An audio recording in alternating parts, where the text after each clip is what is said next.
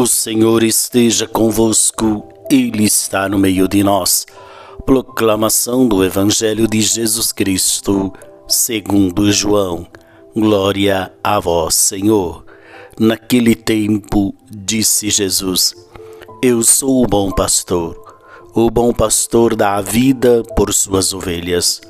O mercenário que não é pastor e não é dono das ovelhas, vê o lobo chegar abandona as ovelhas e foge, e o lobo as ataca e dispersa, pois ele é apenas um mercenário e não se importa com as ovelhas. Eu sou o bom pastor, conheço as minhas ovelhas e elas me conhecem. Assim como o Pai me conhece e eu conheço o Pai, eu dou minha vida pelas ovelhas. Tenho ainda outras ovelhas que não são deste redil. Também a elas devo conduzir. Escutarão a minha voz, e haverá um só rebanho e um só pastor. É por isso que o Pai me ama, porque dou a minha vida para depois recebê-la novamente. Ninguém tira a minha vida, eu a dou por mim mesmo. Tenho o poder de entregá-la e tenho o poder de recebê-la novamente. Esta é a ordem que recebi do meu Pai. Palavra da salvação.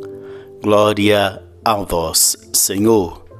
Muito bem, meus queridos irmãos e irmãs, o Evangelho de hoje, desta segunda-feira, nos convida então a mergulhar neste projeto libertador de Deus que quer salvar toda a humanidade. Porém, nem todos estão dispostos a percorrer este caminho mostrado por Jesus. Não apenas mostrado por Jesus, ele é o bom pastor que conhece as suas ovelhas e conduz as suas para uma pastagem segura.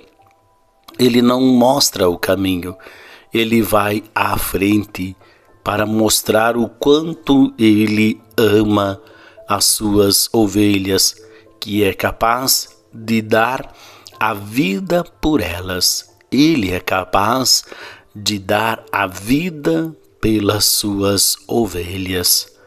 E ao mesmo tempo, ele nos convida também a sermos ovelhas que escuta a voz do pastor. Não basta termos consciência que temos um bom pastor.